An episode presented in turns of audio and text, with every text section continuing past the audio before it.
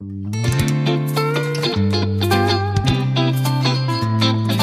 nun, zwei Mann, ein Wort.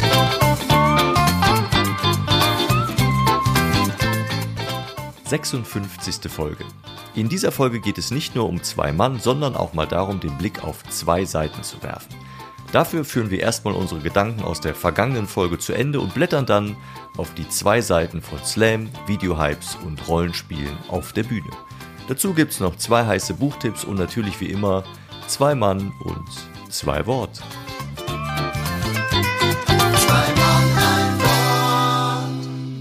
Gut, dann legen wir mal los. 56, ne? Sie, Aufnahme läuft. Warte, ich lass, lass mal noch einen Tee eingießen. Ich habe irgendwie die, also ich bin jetzt schon länger wach, irgendwie seit kurz nach sieben, aber irgendwie habe ich die Stimme noch nicht so frei. Habe auch schon ein bisschen gequatscht. Seltsam. Egal, muss auch mal sein.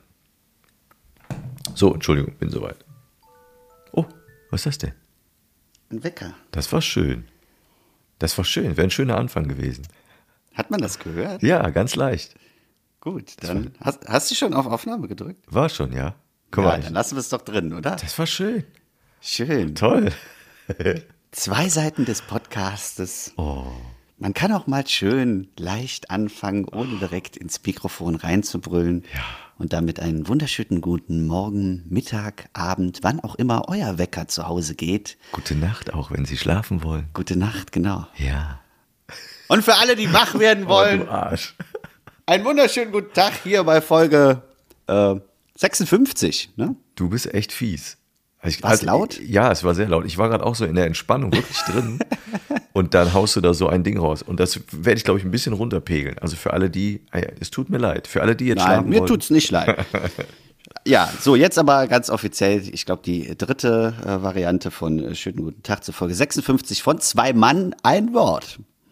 Hallo Markus, bist du wach? Ich bin, ja, natürlich bin ich wach. Wir haben 10 Uhr, dann bin ich natürlich wach.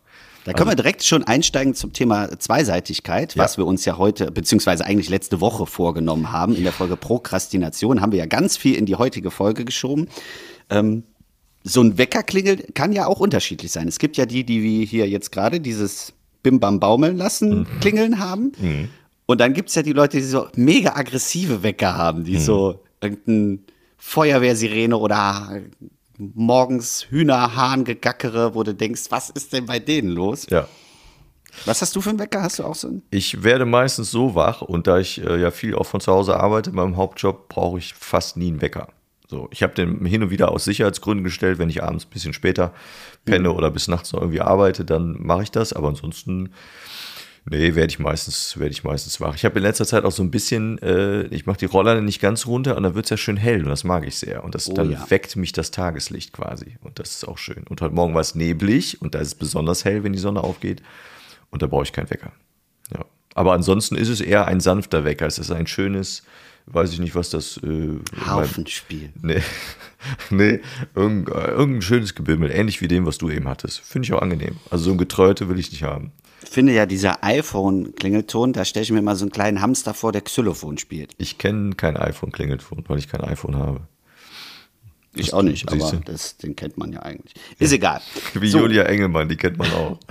So, und da haben wir jetzt den perfekten Einstieg. Für diejenigen, die letzte Woche fleißig gehört haben, in Folge 55 haben wir äh, das Thema Prokrastination ein bisschen vor uns hergeschoben, weil es eine Debatte aufgeworfen hatte. Wahnsinn, ein schöner Reim. Ein Reim. Zu ne? Ein Reim. Ähm, zum genau dem Thema, zu genau dem Thema äh, Reimen. Und zwar habe ich behauptet, dass äh, man Julia Engelmann kennen kann und äh, die, beziehungsweise auch den Text zum Thema Prokrastination von Julia Engelmann. Und da taten sich Welten auf zwischen Markus und mir und wir kamen in die Diskussion, warum man die kennt und warum man sie nicht kennt. Und dann haben wir die Frage mal in die Runde gestellt. Und äh, da muss ich jetzt mal ganz ehrlich sagen, auf meiner Seite Ja, 88 Prozent, Markus. Ja, ich würde auch, ich, also erstens finde ich, hast du natürlich äh, damit bestätigt, dass auf deiner Seite viele Menschen diese Person kennen.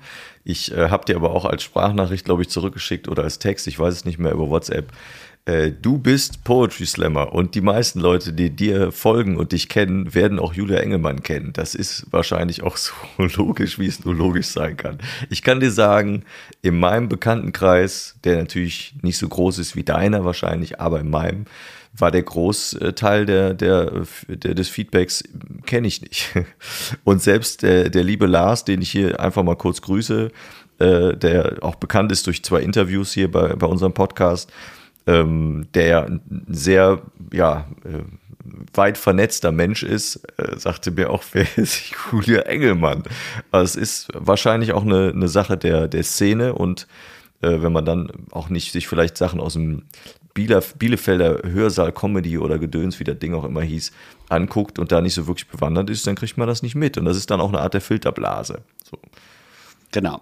Und wir haben uns dann äh, darauf geeinigt, dass wir sagen, okay, man kann sie kennen, man muss sie nicht kennen. Und ähm, genau das wollen wir heute zu unserem Thema machen, diese zwei Seiten, äh, wie sowas zustande kommt oder auch in welchen Bereichen das äh, irgendwie mal passiert, dass man so zwei Seiten hat und dass der eine sagt, Mensch, die muss man kennen, 13 Millionen Aufrufe, jede Talkshow, zig Artikel und Bücher und Hallen, die gefüllt werden. Und wenn ich zum Beispiel Kurse gebe, ist immer das Erste, was gesagt wird, Poetry Slam, ach ja, Julia Engelmann kenne ich. Und dann gibt es eben die andere Seite, die sagt, wer ist denn das? Und selbst wenn man sie auf den Text stößt, die sagen, nein, noch nie davon gehört. Mhm. Super spannendes Phänomen, finde ich. Ja. Ähm, und dann habe ich mir mal so ein paar Sachen heute aufgeschrieben, die so Zweiseitigkeiten in unserer Szene, die ja auch letzten Endes aus zwei Seiten besteht. Wir haben es ja schon ein paar Mal im Podcast auch gesagt, du aus der Comedy-Szene, ich aus der Slam-Szene und da gibt es sehr viele Unterschiede, aber auch viele Gemeinsamkeiten und äh, ja, da sprechen wir heute mal ein bisschen ja. drüber. So, möchtest du vorher denn Feedback haben zu dem Text? Ich habe ihn mir angeguckt und angehört. Ja, ich würde gerne vorher, bevor wir, ähm, weil das ja auch damit ein bisschen, sollte ja eigentlich auch besprochen werden, dass wir noch ein bisschen über äh, Julia Engelmann reden. Ja, ja. Übrigens, also, mhm. Text hast du gehört. Habe ich gehört und mir ist aufgefallen, ich glaube, ich weiß auch, warum du Julia Engelmann sowieso gewählt hast, weil nämlich die Initialien dieselben sind wie bei dir. Genau. So. Das ist mir eben beim Aufschreiben. Haben die gleichen Visitekarte, äh, Visitenkarten. Fiel mir das nämlich auch, ich dachte, der Julius, der Fuchs, hatte er J-E.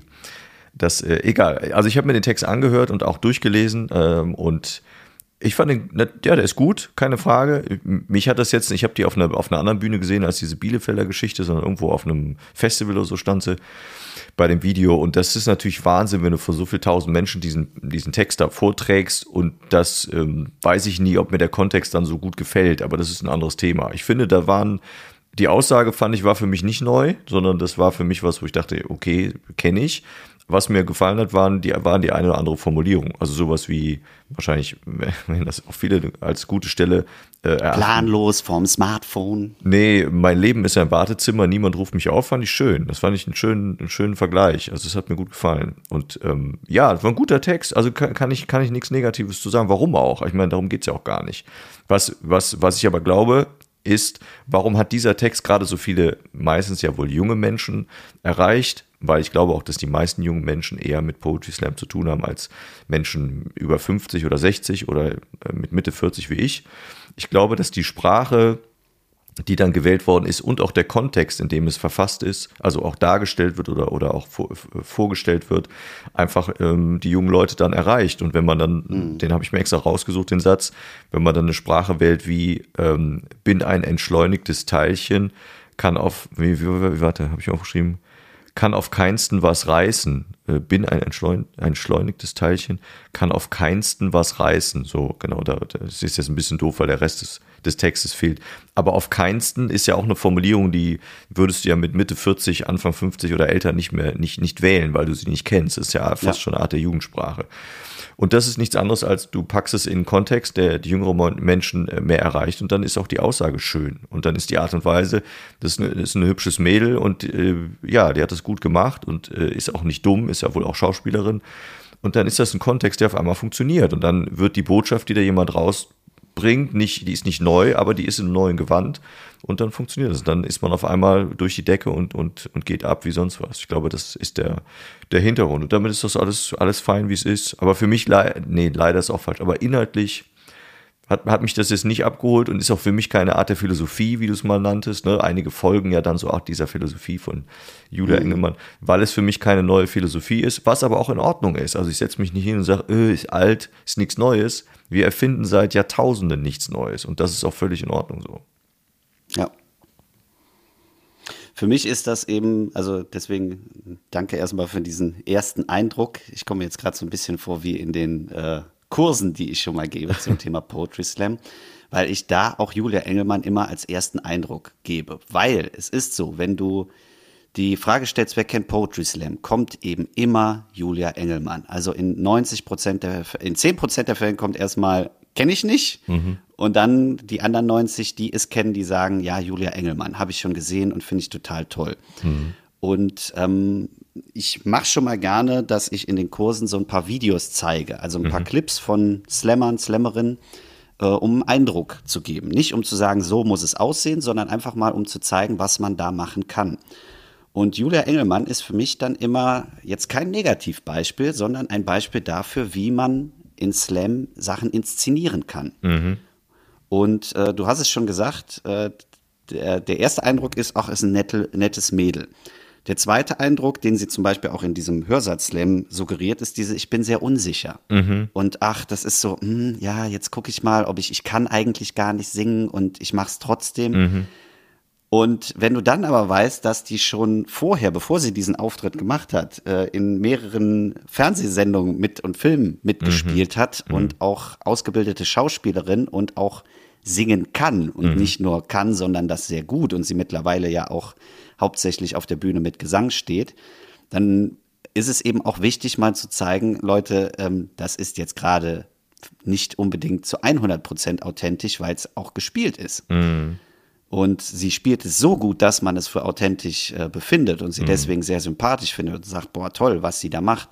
Ähm, was es ja auch ist, aber man muss trotzdem sehen, was dahinter steckt. Mhm. Und das ist für mich dieses ganze Phänomen Julia Engelmann, ähm, ist für mich immer eine sehr große Inszenierung, auch mhm. wie, wie dieses Video geteilt worden ist, was auch letzten Endes erst ein paar Monate später oder ich glaube sogar ein Jahr später erst veröffentlicht worden ist, äh, mhm. äh, beziehungsweise es war draußen und es ist dann erst publiziert worden. Mhm. Und alle haben gesagt, ah, so nach dem Motto, die war gestern da in der Uni. Und was ich auch bezeichnend finde, ist, dass sie diesen Slam, wo sie da Millionen Klicks drauf hat, gar nicht gewonnen hat, mhm. sondern sie ist irgendwie Fünfte geworden. Mhm. Und all die, die vor ihr platziert waren oder auch die daran teilgenommen haben, und das ist monatlich gewesen oder weiß ich nicht wie oft, die kennst du halt nicht. Mhm. Die sind nicht publiziert worden. Und das fand ich immer, dass man das auch eben, deswegen haben wir das Thema ja heute auch auf diesen zwei Seiten gewählt. Es gibt immer zwei Seiten und es ist Klar. nicht nur das, was man vorne sieht und sagt so, ah, guck, das nehme ich und das ist so und gerade Slam ist das authentischste, was du machen kannst, mhm. sondern dass es beim Slam auch in vielerlei Hinsicht um eine Inszenierung geht und Klar. um eine Performance. Ja. Und das ist für mich immer ein, ein, sehr markantes Beispiel, wo man dann auch die viele Teilnehmerinnen und Teilnehmer äh, aus der Reserve locken kann, weil die in dieser Denkblase schon drin sind und sagen, so möchte ich das machen und so möchte ich sprechen. Und wenn man dann sagt, ja, aber schaut mal, auch das ist Teil der Performance und es geht eben nicht nur um den Text mhm. und darum, wie man eben Reime setzt, weil das ist gut gemacht bei ihr. Das ist zweifelsohne. Die hat einen sehr schönen Sprechrhythmus und mhm. diesen Sprechrhythmus kennt man ja auch. Den versuchen viele zu inszenieren. Dieses hinter dran geschoben und man hat so ja. einen Flow in der Sprache, wo mhm. viele auch sagen, das nervt mich einfach. Warum können die nicht vernünftig reden? Mhm. Ähm, also da sind ganz viele Faktoren in diesem Text drin, die man einfach mal von zwei Seiten beleuchten muss und dadurch dann auch für sich wieder sehr viel rausziehen kann. Mhm. Das ist interessant, wo du gerade, ich will gerade den Gedanken äh, dazwischen werfen, die Art der Sprache, die du gerade so beschrieben hast, das ist so ein bisschen beim, beim, äh, beim Schlagzeug wäre das, wär das ein Shuffle, also der ist ohnehin was, der schiebt, weißt du, dit, dit, dit, ja. das ist genau das, was in der Sprache drin ist, die dich ja quasi von Zeile zu Zeile dann auch wunderbar immer wieder mitnimmt und auffängt und, und auch für einen gewissen Rhythmus sorgt. Das ist eine Art von, ja, von Rap, könnte man, könnte man schon fast sagen.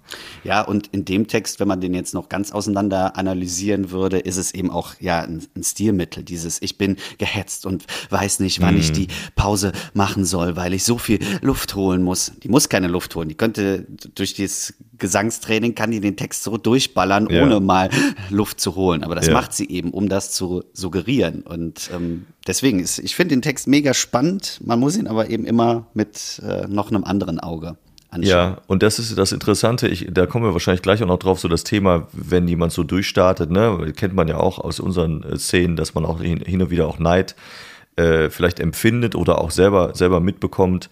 Ich bin ja ganz raus aus dem, also was heißt raus, ich war nie drin im Poetry Slam. Für mich ist das so, wo ich denke, ja, ist doch schön, wenn da einer irgendwie Erfolg hat. Wenn du das jetzt aus deiner Brille beschreibst, der ja auch schon wirklich viel Zeit investiert hat, auch mit seiner Kunst und mit seinen Texten und auch mit der Art, wie stelle ich das Ganze auf der Bühne dar, wie inszeniere ich das, äh, sich damit befasst hat, plötzlich merkt, ich habe wahrscheinlich hin und wieder mindestens genauso gut, wenn nicht sogar besser performt und, und trotzdem bin ich aber nicht durch die Decke gegangen, dann stellt man sich natürlich die Frage, woran liegt das? Und dann vergleicht man das. Und ähm, das ist das Interessante, dass ich diesen Anreiz gar nicht habe, äh, im Moment zumindest, weil ich denke, alles das, was du mir jetzt gesagt hast, verstehe ich. Wenn man dahinter guckt, ist es auch vielleicht was, wo man denkt, hm, ganz ehrlich ist es nicht, weil es eine Inszenierung ist. Aber auf der anderen Seite ist es eine Art der Kunst, sich auch so zu inszenieren und so klug damit umzugehen, ne? so zu tun, als wäre man das kleine, ja. schüchterne Mädchen und dann auch so durchzustarten und von Talkshow zu Talkshow dann auch gehangelt zu werden, weil es, die setzen sich ja da niemand hin, äh, der aussieht wie, wie ein drei Wochen altes Brot, sondern da setzt man sich ja jemand hin, wo man denkt, ach, da sitzt dann abends sitzt dann, dann eine Dame und guckt sich dann drei nach neun an oder was auch immer. Ich glaube, war sie ja unter anderem ja. und denkt, ach, das ist aber ein liebes Mädchen, denkt dann so jeder, weißt du? Und die jungen Leute denken, ach, die ist voll süß und toll und die ist ein Role Model, totales Vorbild, die ist immer bei sich. Ja, das ist total klug, so vorzugehen und das so zu verkörpern. Und ähm, ich verstehe aber deinen Ansatz auch. Das heißt nicht, dass ich diese Seite nicht auch verstehen kann, weil man denkt, ey, das ist eigentlich nicht ganz ehrlich, was du da machst, weil du damit echt lockst und auch an, an, an äh, fütterst und fischst. Und dein Image, was du da gerade aufbaust, ist eigentlich nicht echt, sondern klar, auch vielleicht sehr kühl sogar konstruiert, was ich nicht weiß, was, ne, was, was sein könnte. Äh, ich habe mir gerade aber noch einen Begriff aufgeschrieben, nämlich Dankbarkeit, Fragezeichen. Und ich kann dir auch sagen, warum weil ich mir vorstellen kann, dass es für die gesamte Slam-Szene auch wahrscheinlich gut war, weil es nämlich vielleicht auch den, den Bereich des Poetry äh, Slams auch sehr bekannt gemacht hat oder auch in andere Sphären geschossen hat. Absolut. Weil sich ja. auch jeder damit auf einmal befasst. Und das muss man auch sagen. Und da sind wir nochmal bei dem Thema äh, Comedy und Mario Barth und Gedöns. Auch der hat ja durch seine Arbeit und durch das, was er macht, das Ganze in, in Welten geschossen und in Comedy hat vor 30 Jahren ja fast nicht stattgefunden, weißt du? Und dann gab es mal hier und da was Witziges mit, mit ähm, hier Otto Walkes und Didi Hallervorden und das war's. Mehr, und Klimbim, mehr, mehr gab es gefühlt früher nicht und Loriot. Und das ist, das sind aber trotzdem auch Leute, die es dann schaffen, das in die breite Masse zu tragen. Und das ist äh, natürlich auch wieder was Positives. Aber ich gebe dir recht, es hat definitiv zwei Seiten. Nein, und äh, wichtig ist eben bei zwei Seiten, dass man eben auch beide gleich wertet und nicht sagt so, ich schlag mich jetzt auf die eine Seite und sag, das ist alles scheiße Richtig. und das ist äh, blöd und das mag ich nicht. Das kann man blöd finden, aber man muss eben immer die zweite Seite sehen und die ist genau richtig, wie du beschrieben hast, äh, dass sie eben die Slam-Szene in eine ganz andere Liga gebracht hat. Äh, ganz ehrlich, frag mal vor 2015, das, äh, ich bin ja jetzt auch schon ein bisschen länger in dieser Szene, auch nicht Ewigkeiten, aber wenn man so die Urgesteine sich mal anguckt, mhm. ähm, die haben halt schon, weiß ich nicht, wie viele Jahre auf der Bühne gestanden, ohne dass die irgendwer großartig kannte. Mhm. Ne? Also ich sag, sag, jetzt mal zum Beispiel das äh, Beispiel Philipp Scharrenberg sagt, sagt einem nichts. Oh, ne? Aber der dachte, ist mehrfacher deutscher kennt. Meister und äh, ist auch äh, im, im, Team äh, deutscher Meister gewesen und ja. rockt wirklich die Bühnen übelst. Also der ist gigantisch, was Sprache angeht. Der ja. kommt hier auch aus Bonn. Ja, den kennt aber so gut wie keiner. Mhm. Und äh, das ist einfach, oder auch Lasse Samström, den kennst du ja auch, ja. der auch, glaube ich, Europameister war und weiß nicht, wie viele Titel und Slams gewonnen hat, weil das aber auch einfach zu einer anderen Zeit stattgefunden hat. Das waren mega kleine, äh, kleine Shows äh, letzten mhm. Endes, die jetzt auch nicht winzig waren, aber nicht zu vergleichen mit jetzt mal eben die Elbphilharmonie voll machen mhm. oder in, in Aachen da, wo dann einfach mal da irgendwie über tausend Leute drin sitzen. Das gab's einfach nicht, weil das keiner kannte und auch Slam nochmal anders äh, ja, performt worden ist. Mhm. Und ich glaube, das ist dann auch das, was wiederum da die, die Zweispaltung verursacht hat, dass es so die eine äh, Gruppe in der Slam-Szene gibt, die sagen, ich finde das cool und ich will vielleicht auch genauso Texte machen, weil ich das toll finde, wie sie schreibt und wie mhm. sie sich darstellt und dass es eben eine Form von Inszenierung ist und ich vielleicht auch aus der Schauspielecke komme und genau weiß, wie ich mich verkaufe. Mhm. Und dann gibt's eben die, die sagen, Slam ist muss klein sein, muss authentisch sein. Du darfst nicht dich verstellen. Ne? Deswegen gibt's ja auch diese Regeln, sich nicht zu kostümieren. Und insofern ist das ja eine Kostümierung, dass man sich da vorne hinstellt, das schüchterne Mädchen spielt, obwohl man es gar nicht ist. Hm. Und äh, das ist eben auch dieser, ich nenne es jetzt nicht Bruch, aber schon, ich glaube, dass die eine oder andere Diskussion da zu diesem Thema geführt worden ist, weil es eben die gibt, die sagen, ich bin der authentische Mensch mhm. und sich vorne hinstellen und sagen, ich lese das, den Text um des Textes willen. Und dann gibt es eben die, die sagen, ähm, nee, ich mache das, weil es eine gute Show sein soll. Mhm. Haben wir ja auch schon ein paar Mal drüber gesprochen. Ne? Bin ja. ich genauso. Ich bin ja auch nicht der, der äh, 1 zu 1 Julius, der sich auf die Bühne stellt, sondern ich weiß ja auch, was ich auf der Bühne mache und ja. das auch bewusst in Richtung lenken kann und auch will, damit ich eben auch ein Publikum irgendwo fühlen kann und auch beeinflusse. Das, das ist ja, je, also meiner Meinung nach macht das jeder auf der Bühne. Aber ja das ist eben so die, die grundlegende Sache in der Slam-Szene, dass da einige immer noch sagen, nee, ähm, darum geht's letzten Endes nicht. Mhm. Und äh, das finde ich weiterhin spannend. Könnten wir, glaube ich, mehrere Stunden drüber philosophieren und debattieren. Ja, es ist so ein bisschen puristisch, ne? Die, das sind dann so die, die Anfänge. Und das ist ja ganz oft so, die sagen, nee, früher war es echt, früher war es besser. Früher war Comedy, äh, früher war Poetry Slam äh, ehrlicher, keine Ahnung. Aber ich meine, ich denke jetzt gerade, während du das beschreibst, denke ich drüber nach. Ähm, eine Performance findet ja immer statt. Selbst wenn ich mich jetzt hier hinsetzen würde und würde einen Text vorlesen, wäre das eine Art der Performance. Weil es ja eine Art der, der Auslegung ist, wie, wie deute ich den Text, wie betone ich den, wie lese ich ihn vor. Das ist mit jedem Musikstück so. Die, die Musikstücke, beispielsweise äh, Symphonien von Beethoven, werden von jedem Orchester anders ausgelegt, mhm. weil der Dirigent das mit denen so einstudiert. Und weil die Art der Inszenierung, wenn da eben steht äh, Pianissimo, dann heißt das bei dem einen so, bei dem anderen so. Und das ist eine Art, das ist, ne, eigentlich ist es festgelegt, aber wie genau ist es festgelegt? Und die, und die Art von, von Fachleuten, die sich dann Orchester, es gibt genug Leute, die hören sich ein Orchester an, äh, die, denen spielst du was vor aus, aus irgendeinem, äh, von, von der Platte oder von der CD, und da sagen die, es sind die Berliner Philharmoniker, das höre ich. Höre ich definitiv. Und das, die hören auch die Unterschiede. Und äh, das ist ja das, wo man auch diese Art, das ist ja auch eine Art der Inszenierung. Wie, wie wertet man das? Wie, wie deute ich das? Das ist ein sehr, sehr spannendes Thema. Und ich glaube, das noch zum Abschluss, wenn jemand auf die, ähm, auf die Sache Lust hatte, wie jetzt eine Julia Engemann, die, äh, wie du sagst, gelernte Schauspielerin ist, äh, und auch wirklich viel aktiv war, dann, dann als gelernte Schauspielerin weißt du genau, was Inszenierung bedeutet und wie, wirk, wie wirke ich auf Leute, wie ist mein Image und wie arbeite ich damit. Und das dann äh, zu nehmen und sich quasi dieses fast noch nicht professionell schauspielerisch beackerte Feld des Poetry Slams vorzunehmen und damit ja fast schon, fast schon eine Art äh, der Explosion auszulösen, liegt einfach daran, dass die klug genug war, um zu wissen, wie sie dieses Feld bespielen muss. Und das haben die, die Nerds, so nenne ich es jetzt mal, vorher äh, scheinbar, scheinbar so nicht, nicht äh, beackert, das Feld. Und das äh, ist hier passiert. Dann.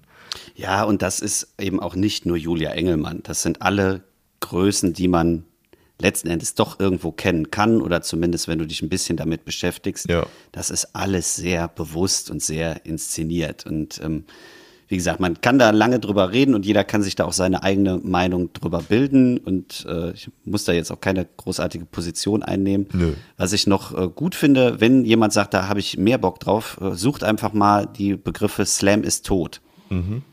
Das war so ein, vor, vor ein paar Jahren auch im Zuge mit eben diesen Videos, die da publiziert worden sind, kam eben auch irgendwann die Debatte, Slam ist tot, das ist nicht mehr das, was es ist und äh, wir sind da in die falsche Richtung gegangen. Mhm. Äh, mega spannende Debatte.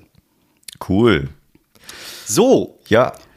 Damit finde ich, haben wir Julia Engelmann bekannt genug gemacht, für die, die sie noch nicht gekannt haben. Ähm, sollen wir ja. mal ein bisschen auf, auf unsere Seite gehen? Ich äh, habe mir noch Oder was. Hast auf du noch eine Anmerkung? Ja, ich habe noch eine Anmerkung. Da bräuchte ich noch zwei, drei Minuten, ja, weil ich, weil ich einfach schön fand, so inhaltlich in dem Text von Julia Engelmann, das, was da aufgetaucht ist, habe ich persönlich in, in ein paar anderen Dingen wiedergefunden und die wollte wollt ich äh, kurz erzählen. Also ich habe äh, seit ein paar Jahren einen Song, den ich sehr mag, aus, äh, der ist aus 72, also von 1972, ähm, von äh, Credence Clearwater Revival, einer, einer Band. Und da war äh, ein Herr Fogerty, der, der Frontmann, und der hat den Song geschrieben, Someday Never Comes, also eines Tages wird niemals kommen oder wird nie kommen. Und der ja. beinhaltet genau die Aussage. Und ich musste direkt, als ich den, den, äh, den Text gelesen habe von ihr, musste ich sofort an dieses Lied denken, weil der hat mich damals, als ich den das erste Mal gehört habe, hat der mich genauso gut und auch stark erwischt, weil es in einem, in einem Song verpackt war, der mir gut äh, gefallen hat. Also da merkt man, wie alt dieses Thema ist. Dann habe ich so ein bisschen zurückgespult und ein bisschen geguckt.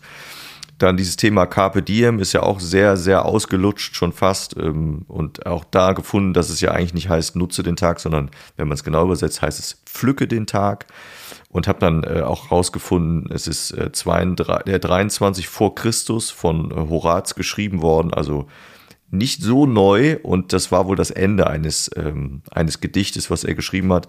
Und es ging deshalb um Pflücke den Tag. Es ging so darum, dass man sagte, die, ähm, das Erleben des Momentes äh, im sinnlichen Leben hat etwas damit zu tun, wie es in der Natur verwurzelt ist. Und aus dem Grund äh, tauchte da als Schlusssatz, als Schlussplädoyer quasi dieses Carpe Diem auf. Da kam das her. Dann gibt es ein Studentenlied aus dem 17. oder 18. Jahrhundert, ähm, Gaudiamus Igitur, das kennen auch ganz, ganz viele auf Lateinisch. Ja von Kindleben damals geschrieben. Und da ist die erste Zeile oder die ersten beiden Zeilen sind auch, lasst uns fröhlich sein, weil wir noch jung sind. Und das ist ja genau derselbe Inhalt. Also man merkt, wie das äh, verknüpft ist. Shakespeare hat schon benutzt und äh, ja und die ganze Dekadence und Memento Mori, genau. das ist ja wirklich Genau. Alles schon, schon da gewesen. Ja, aber es ist doch völlig gut, dass es jemand nochmal aufgreift und dann so verfasst. Das wollte ich damit, damit dann auch ja. sagen. Aber es hat mich dann jetzt vom Inhalt äh, nicht überrascht. Und selbst nach Julia Engelmann, ich glaube, es war danach, tauchte ja sowas wie YOLO auf. ne? You only live once, ja. äh, die, das Akronym dafür. Auch das ist ja nichts anderes äh, und war vielleicht dann für eine Generation danach das, das Thema und war dann die, die coole kurze Abkürzung.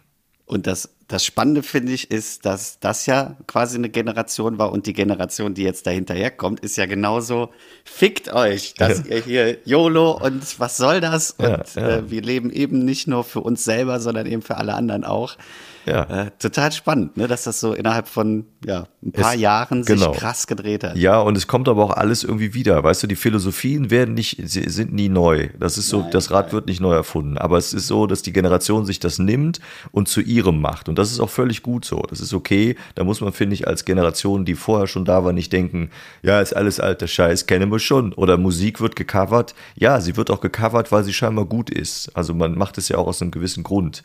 Und mhm. das ist okay so, wenn man es denn, finde ich, mit Respekt macht und keinen Quatsch draus baut. Das gibt es ja auch ganz oft. Aber dann ist es doch alles gut. Und das, das ist ein super Beispiel für das immer Wiederkehrende in der Mode, in, in der Kultur. Das wird, äh, plötzlich ja. wird Poetry Slam zu einer Art der Popkultur. Ja, ist doch alles okay. Ist alles okay. So, fertig, danke. Und um das nachher noch rund zu machen, äh, würde ich einfach sagen, dass wir den Text von Denise Manns, den wir ja auch in der letzten Folge angeteasert haben, Ach ja. Äh, mit dem schönen Titel Ich scheiß auf Julia Engelmann, der gar nicht so schlimm ist, wie vielleicht der Titel vermuten lässt. Äh, den äh, setzen wir einfach zum Schluss. Dann können wir das eigentlich ganz gut ausklingen ja, lassen und können jetzt noch ein bisschen weiterreden, oder? Gute Idee, gute Idee. Ja, ja super. Gut, dann Mann, ey, das war jetzt aber auch ein Block, du. Schön, oder? Ähm, ja, wie gesagt, ich spreche da, ein Großteil meiner Kurse geht genau über dieses Thema und wie man sich damit äh, auseinandersetzen kann und auch sollte, bevor man sich eben selber mal vorne hinstellt und einen Text performt. Ja. Ähm, gehen wir mal auf unsere Bühnen, äh, ja, Wahrnehmung äh, von außen, weil auch da die zwei Seiten, wir haben es ja schon mal vorhin angerissen, dieses äh, was auch das Julia Engelmann-Phänomen, dass man so manchmal ja auch missgünstig da drauf ist, wenn eben da ein Erfolg ist, der vielleicht jetzt nicht stattgefunden hat, obwohl man vielleicht besser war, also von sich aus gesehen besser war, ne? weil wir haben schon oft über äh, das Erscheinungsbild von gut und schlecht und besser äh, gesprochen und trotzdem taucht das ja immer mal wieder auf, dass man so denkt, ja, hm, was ist denn da passiert? Und eben auch würde ich jetzt mal gerne wissen, wie man vielleicht selber mal beneidet worden ist. Hattest du da schon mal Situationen, wo du gesagt hast, boah, da hatte ich einen echt guten Lauf und dann ist aber irgendwo, merkst du, hm, das war jetzt nicht mehr so mit Kollegen, Kolleginnen oder eben vielleicht auch im privaten Umfeld? Nicht so wirklich. Dadurch ist es aber auch nicht bekannt genug, was ich da mache oder gemacht habe bis jetzt. Ja, also ich glaube, es gab so Momente, so kleine, kleine Momente, wo ich das wahrgenommen habe. Das kenne ich dann an so Abenden, wo dann mehrere Leute mit auftreten. Wenn es dann extrem gut funktioniert hat und bei den anderen vielleicht so eher mittel oder, oder nur okay, dann manchmal spürt man das. Gibt dann Kollegen, die sind dann sehr kurz angebunden und packen dann auch ziemlich schnell ihr Zeug und wollen dann auch nicht mehr, weil sie das irgendwie nicht so mögen. Ja, aber das werde ich dann nicht. Aber ansonsten wirklich bewusst Neid oder sonstiges habe ich fast gar nicht wahrgenommen. Natürlich, also wenn du so die, die äh, Kleinkunstpreise, wo ich da nominiert war und wo es dann auch geklappt hat, ähm, das, da merkt man schon so ein bisschen, da ist man sehr Konkurrenz äh, und das ist auch logisch und das ist auch zu spüren, weil diese Preise ja immer was ausmachen und vor allen Dingen auch nach außen hin immer sehr wichtig zu sein scheinen, dass man, wenn man da keine Auszeichnung am Revers hat, ist man nichts. Und das äh, führt natürlich dazu, dass man so ein bisschen verkrampft und, und dann auch sehr, sehr für sich dann auch ist. Und ja, aber das war nicht wirklich schlimm und auch nicht wirklich so drastisch. Das, da freut man sich nicht, natürlich, aber war dann nicht, nee, so wirklich habe ich es nicht festgestellt. Mhm. Du aber, du kennst das aus dem Poetry Slam, ne? Du hast ja eigentlich, also bei, bei, dir ist ja jeder Auftritt eigentlich, fast jeder Auftritt ein, ein, ein, ein Wettbewerb. Ne? Ja, absolut. Und äh, das haben wir ja auch schon ein paar Mal drüber gesprochen. Das ist eben genau das, was äh, auf der einen Seite ja die Sache spannend macht oder auch für einen selber manchmal so einen Nervenkitzel hervorruft, aber zum anderen eben auch viel, ja, schon Missgunst mit sich bringt. Ne? Also ich nehme mich da selber nicht raus und äh, da gibt's oft die Fälle, wo du einfach denkst, ja, erstmal so dieses, hm, warum ist das denn bei der oder bei dem jetzt so und das ist aber doch gar nicht so und das hast du eben dann, wenn es um, um was geht, ne, wie diese Meisterschaften, wo man sich dann schon nachher denkt, ja, okay, warum sind jetzt die da und man selber nicht?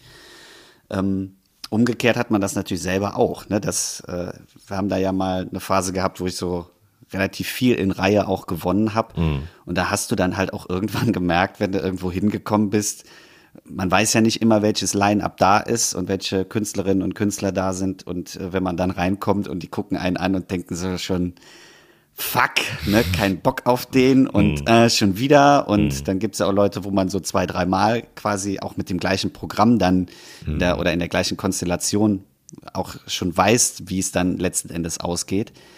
Und äh, da habe ich schon manchmal so das Gefühl, dass man denkt, hm, vielleicht würden die auch einen anders irgendwie ähm, aufnehmen oder anders mit einem sprechen, wenn das jetzt nicht der Fall wäre. Mhm. Ne? Also wenn man nicht diesen Wettbewerb hätte und wenn es da keine Konkurrenzsituation gäbe und man eben in dem Fall nicht gewonnen hätte äh, oder sie eben selber gewonnen hätte, das ist ja auch immer, wenn man dann quasi untergeordnet ist, in Anführungszeichen, dass man dann auch einen anderen Umgang miteinander hat. Ja, ja. Und das ist eben, finde ich, schon immer das, weswegen ich auch sehr gern oder nicht besser, aber sehr gut mit Musikerinnen und Musikern auskomme oder eben mit Comedians, weil man dann nicht so in, in Konkurrenz oder in direkter Konkurrenz steht. Ne? Mhm. Ne? Dann war das mal so, der eine hat den Abend gewonnen, der andere hat den Abend gewonnen oder man hat eben gar keinen Wettbewerb gehabt und da ist irgendwie immer eine andere Kommunikation und da habe ich auch selber so, da freue ich mich auch einfach, wenn jemand sagt, so ich habe jetzt die und die Auszeichnung bekommen und dann sage ich einfach cool, weil das ist so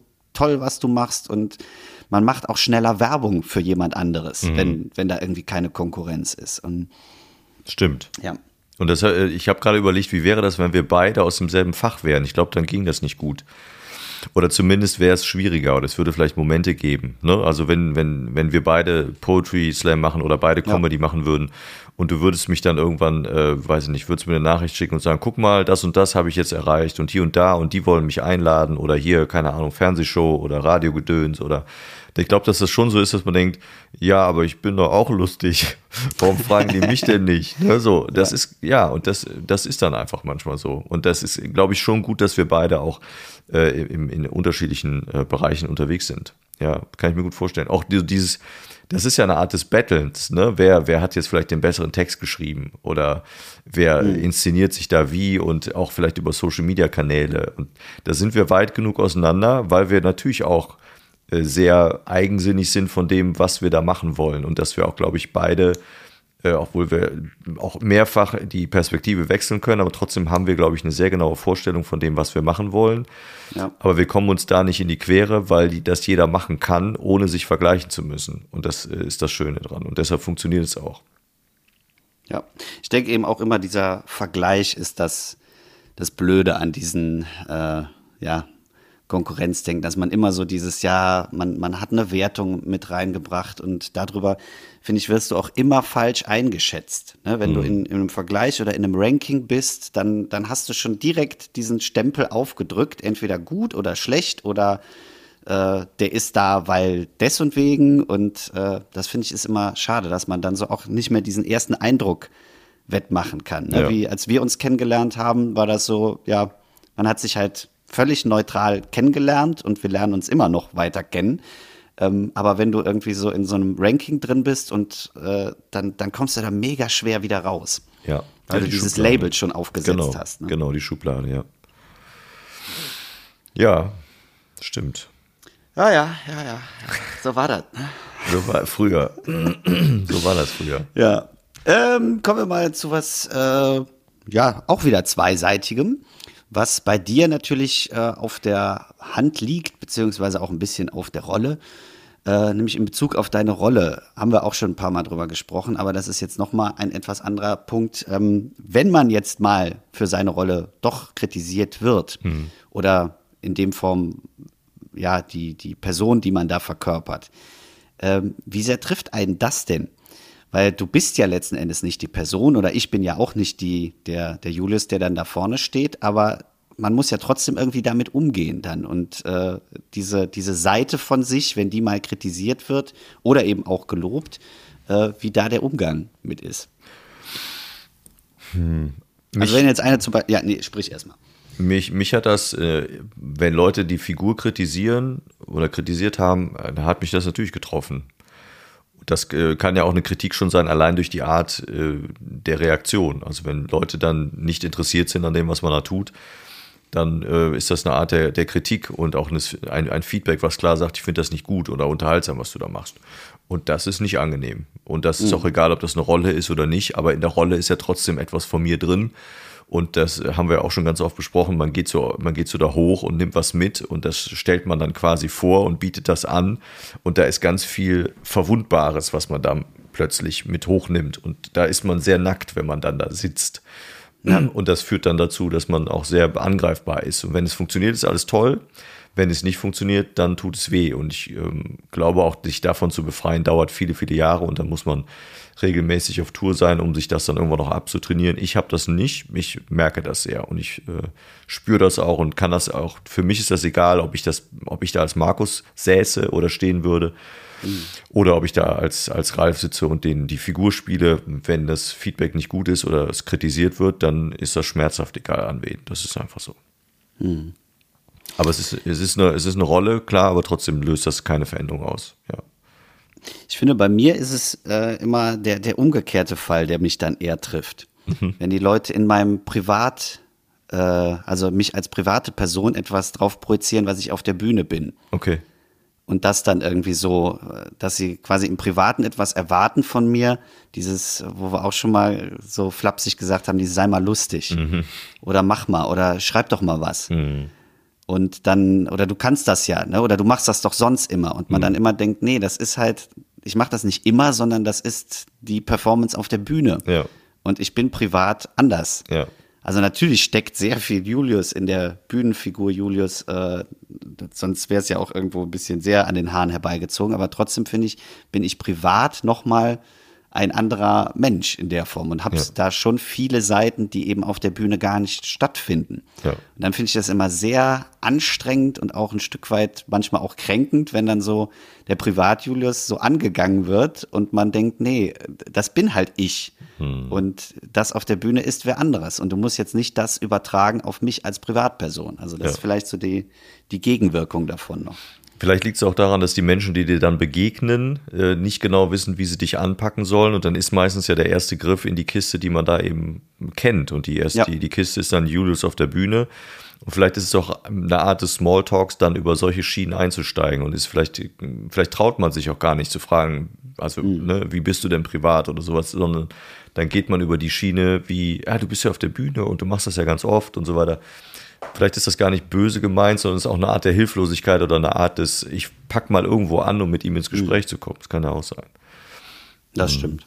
Ja. Ja. Schön. Ich merke schon, wir werden wieder zu deep hier, Markus. Ja, aber es ist so interessant. Also ich finde das, ich rede ja deshalb mit dir darüber, weil ich es interessant finde. Und es wird oft länger, als wir das wollen, das stimmt schon. Ja, ähm, um jetzt nicht zu deep und nicht zu lang zu werden, würde ich sagen, äh, ich mache noch äh, zwei Seiten für einen Kulturtipp. Ah ja. Ist okay. Also ist jetzt kein abruptes Ende, aber ich finde, ähm, wir haben schon sehr viel wieder. Wir wollen ja auch nicht zu viel doppeln. Auch wenn es hier um zwei Seiten geht, sollen wir ja nicht äh, alles zweimal aufrollen. Grüße habe ich gleich auch noch, nicht vergessen, bitte. Mhm. Ja, dann mache ich erstmal den äh, Kulturtipp der Woche. Ja, gerne. Hau den Jingle raus. Warte. Kulturtipp der Woche. So, und der Kulturtipp der Woche ist diese Woche auch zweiseitig, äh, beziehungsweise eigentlich mehrseitig. Ich habe zwei Bücher mitgebracht, die jetzt ganz druckfrisch quasi auf den Markt gekommen sind und die ich mir auch äh, schnell bestellt habe und äh, die würde ich gerne empfehlen. Und zum einen ist das das Buch äh, Chaos Leseclub, das Buch. Und das ist ein Sammelband von sehr, sehr vielen lieben Menschen, die ich auch alle persönlich kenne und schon oft mit denen auf der Bühne gestanden habe. Das sind die, äh, ich sage jetzt mal die Lesebühne aus Aachen, die auch vor ein paar Jahren den äh, NRW-Slam organisiert haben. Unter anderem ist das äh, Oskar Malinowski, Erik Jansen, Julius Schnegge, Lukas Wieter, Florian Schreiber und der liebe Lukas Knoben, der mir auch dieses Buch geschickt hat und eine ganz nette Widmung vorne reingeschrieben hat. Und das Buch kann ich echt empfehlen. Das ist allein von der Haptik mega gut. Es sind ganz tolle Zeichnungen mit drin und natürlich im Wesentlichen auch hervorragende Texte.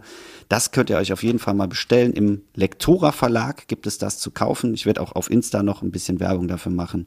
Also äh, Chaos Leseclub, das Buch, sehr zu empfehlen. Und jetzt kommt das zweite Buch. Das ist vom Captain. Der Captain ist äh, jemand, äh, ein Literat und äh, Bühnenkünstler aus Bonn. Äh, auch da habe ich schon quasi in den Anfängen sehr viel auf seiner Lesebühne, die Kopfnuss-Lesebühne gespielt und äh, ein wirklich herzensguter Mensch, sehr lustiger Mensch auf jeden Fall. Und ähm, ja, der hat ein Buch geschrieben, das heißt Am saufenden Band. Und äh, die Idee dahinter ist wirklich meiner Meinung nach grandios. Er hat nämlich über Jahre immer, wenn er im Supermarkt stand, das fotografiert, was die Leute vor ihm gekauft haben. Also das Fließband hat er letzten Endes fotografiert und hat dazu immer eine Kurzgeschichte geschrieben. Cool. Und das hat er vorher immer im Internet publiziert und hat jetzt ein Buch rausgebracht äh, im Dissertainment Verlag. Der sitzt, glaube ich, sogar hier in Bonn, äh, in, in Brühl. Und äh, sehr, sehr gut. Also kann ich empfehlen, es sind teilweise echt kurze Sachen, dann mal ein bisschen länger und du hast immer dieses Bild und denkst dir, was, warum kauft diese Person das? und äh, dann die Geschichte dazu, die manchmal ein ganz krasses Ende nimmt, manchmal eben auch sehr äh, äh, verworren äh, Geschichten. Also wirklich ein sehr äh, spannendes Buch. Deswegen nochmal Chaos Leseclub, das Buch und am saufenden Band vom Captain. Schön, dann, ja, dann, dann äh, hab, hast du mir jetzt auch echt Lust drauf gemacht. Das sage ich nicht, weil es irgendwie Werbung ist. Und ich denke, ja, ich, also Lukas Knoben zum Beispiel kenne ich ja auch, mit dem bin ich ja auch schon aufgetreten, deshalb auch mal einen lieben Gruß. Äh, finde ja auch äh, richtig cool, was er, was er macht. Aber ich ähm, finde jetzt echt, das klingt so spannend, dass ich total Bock habe und die Ideen sind super, dass ich äh, Lust habe, die zu lesen. Ent, also entweder äh, leih ich sie mir bei, bei dir aus. Ich bin immer Ja, ja, so kann jemand, der denkt, muss man sich dann irgendwie alles, ich, aber für die Künstler tut es mir dann irgendwie leid. Aber es ist ja auch eine Sache, der äh, muss man dann alles besitzen und dann steht es eh nur im Schrank. Dann wäre ja auch ein. Nein, und es ist ausgleichende Gerechtigkeit. Ich habe drei Bücher jeweils gekauft. Boah, so viel. Ja gut, dann hast du für mich mitgekauft. Ja. Hast du zum Verschenken wahrscheinlich, ne? Genau, ich habe, weil ich das ein schönes Buch finde, habe ich gesagt, dann kann man da auch einfach mal sich äh, zwei, drei ins Regal stellen und wenn man mal jemanden hat, wo man sagt, so das äh, würde ich gerne mal ein nicht Mainstream-Buch Ja. verschenken. Ähm, ja, und dann kann man eben auch mal die Leute unterstützen. Und da das eben jetzt auch mehrere sind, die ich auch mag, habe ich gesagt, ob ich jetzt bei einem drei bestelle oder bei jedem eins, äh, ist das dann egal. Ja, dann leihe ich mir mal eins aus, möchte, möchte es aber nicht geschenkt haben. Nicht, weil ich es nicht wertschätze, sondern weil ich denke, wir haben von allem genug. Dann äh, danke für die Tipps, finde ich wirklich interessant und ich würde jetzt die Grüße sofort dranhängen. Wir haben ja heute den 13.05. und wie alle wissen, ist heute Feiertag, Donnerstag, wie ist Vatertag. Ach ja. Und dann nutze ich natürlich die, ähm, die ähm, Möglichkeit und Grüße, was ich noch nie getan habe, einen sehr, sehr treuen Zuhörer von Stunde 1, nämlich mein Vater. Den grüße ich jetzt, der immer sonntags äh, beim Brunchen mit seiner Frau zusammen dann das äh, Ganze sich anhört und deshalb liebe Grüße. äh, in, den, in den Süden, also von mir aus gesehen etwas südwestlich. Und ähm, da hört man uns regelmäßig zu, das freut mich. Und natürlich grüße ich auch alle anderen Väter, die jetzt äh, heute vielleicht irgendwo unterwegs sind, wenn sie denn können. Und das typische Bild mit dem Bollerwagen und der Kiste Bier, wie auch immer ihr Spaß dran habt, wünsche ich euch einen schönen Vatertag. Genau, da schließe ich mich gerne an. An deinen Papa, an meinen Papa, an alle Papas, die da draußen sitzen und hier zuhören. Ja. Ähm, ja, dann würde ich sagen, beenden wir die Folge. Mhm. Äh, war eine ganze Menge drin. Finde jetzt auch. wieder fortgeschrittene Zeit. Trotzdem machen wir jetzt, äh, oder äh, nicht trotzdem, sondern gerade deswegen machen wir jetzt noch diesen äh, Text, den wir letzte Woche angeteasert haben. Der ist von Denise Manns. Die hat diesen Text geschrieben im Jahre 2014, also kurz nachdem der Text von Julia Engelmann rausgekommen ist. Hört euch das Ganze mal an. Eingelesen ist das äh, von äh, meiner Eva, weil ähm, nicht um sie mal irgendwie in den Podcast reinzubekommen, sondern weil ich gesagt habe, ähm, dieser Flow, den Julia Engelmann eben auch durch ihre Sprache, durch ihren Klang der Stimme macht, der hat so eine ganz bestimmte Aura und ähm, der, den versuchen viele immer nachzumachen und nachzusprechen, weil so das irgendwo gleichgesetzt wird mit einem guten Slam-Text.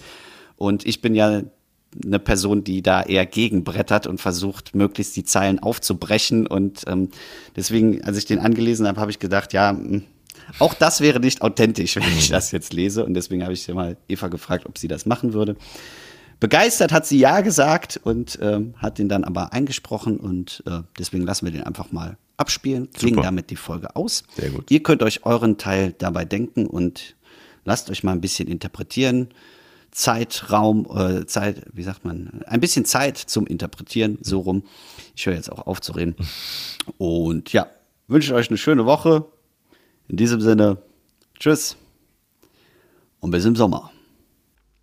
Ich scheiß auf Julia Engelmann. One day, baby, we will be old. Oh, baby, we will be old and think about the stories that we could have told. Dabei wackel ich unsicher mit den Armen und werfe einen schüchternen Blick ins Publikum. Ganz peinlich ist mir das, ich wollte euch nur warnen, denn das weckt Bewunderung. Und so kommt es, dass das kleine blonde Mädchen aus Bremen es schafft, das halbe Land zu beschämen. Sechs Millionen auf YouTube, sage ich nur. Julia agiert hier als Schachfigur. Der verwehrten Träume dieser Gesellschaft und was ist das wert, wenn sich trotzdem keiner aufrafft? Sie erzählt uns etwas von Dopamin, unser Glückshormon, welches wir verschwenden sollen. Was mich verwirrt, wird es doch immer neu produziert. Und ich möchte wirklich nicht persönlich werden, wenn ich sage, denn ich kann, ich scheiß auf Julia Engelmann. Hat einer von euch das mal reflektiert? Das Gedicht nicht einfach als Hype akzeptiert? Ich hatte kurz darüber nachgedacht, dann lag ich auf einmal wach die ganze Nacht und musste feststellen, ich verstehe es nicht ganz. Woher dieser Julia Engelmann-Glanz? Habt ihr nicht auch diese Momente im Leben, in denen sich die schönen Dinge begeben? Summiert man diese Momente dann, fühlt es sich doch gar nicht so wenig an.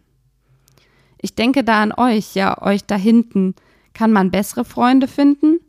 Denn ja, wir haben uns demaskiert und gesehen, wir sind die gleichen, haben unsere Seelen voreinander präsentiert und werden so schnell nicht voneinander weichen. Unser Leben ist kein Wartezimmer. Also warum sollte ich hier Trübsal blasen und meine Zeit vergeuden mit möchtegern philosophischen Phrasen?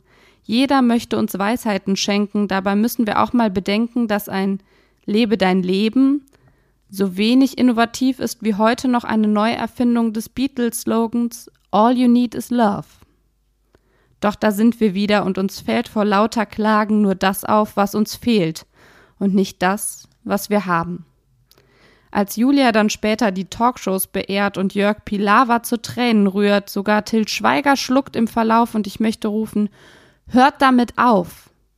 Hört auf, diesen volkstümlichen Rührbröckchen, wie Jan Böhmermann es nennt, eine Bedeutung beizumessen, als sei sie Gottes zweites Kind und denkt euch lieber, was redet die denn da? Ich lebe mein Leben und es ist wunderbar. Deshalb möchte ich abschließen mit folgenden Worten, und ich tue es schnell. One day, baby, we will be old. One day we will be old and think of all the stories that we actually can tell.